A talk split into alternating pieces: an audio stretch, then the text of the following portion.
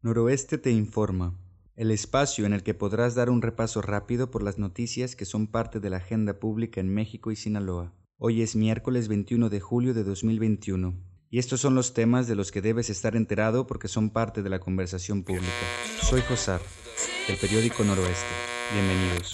Salvo las especialidades y las urgencias, los hospitales del IMSS y del sector salud suspenderán citas y cirugías y regresarán a ser hospitales COVID. La decisión es parte de la estrategia para enfrentar la tercera ola de contagios y afectará a Culiacán, Mazatlán y Los Mochis. La Comisión Federal para la Protección contra Riesgos Sanitarios alertó sobre la venta de medicamento falso, vendido como si fuera Remdesivir. El medicamento falso fue detectado que se vendía a través de Internet en Tamaulipas, por lo que alertaron a la población el IMSS de Mazatlán se ha convertido en una muestra del caos que ha provocado el aumento acelerado de casos de COVID en Sinaloa, tanques de oxígeno que llegan por paquetería, cientos de personas esperando para ser atendidas y la ominosa presencia de las carrozas fúnebres pintan un cuadro desalentador. El ayuntamiento de Culiacán se deslindó de un falso boletín que circula por las redes sociales y que anuncia un supuesto toque de queda en la ciudad. En el falso boletín se pide a la ciudadanía que no salga a la calle después de las 20 horas, salvo que justifique su negocio. Con un mundo en caos debido a la pandemia de COVID-19, con estadios sin aficionados y con medidas sanitarias extraordinarias, arrancaron los Juegos Olímpicos de Tokio 2021. Sinaloa estará representado por 15 deportistas que intentarán poner en alto el nombre de México y traer una medalla a Sinaloa.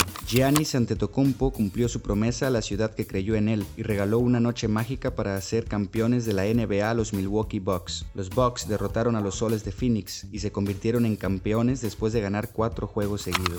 Alejandro Sicairos hace un homenaje a Marta Murillo de Gagiola, la sinaloense que murió buscando a su hijo desaparecido en los 70. Su ejemplo la convirtió en un referente y en una pionera del movimiento de las madres que buscan a sus hijos desaparecidos en México. Estos son los temas de los que debes estar enterado este miércoles 21 de julio. Esta y muchas noticias más las encuentras en el portal www.noroeste.com.mx. Muchas gracias por escucharnos. Hasta mañana.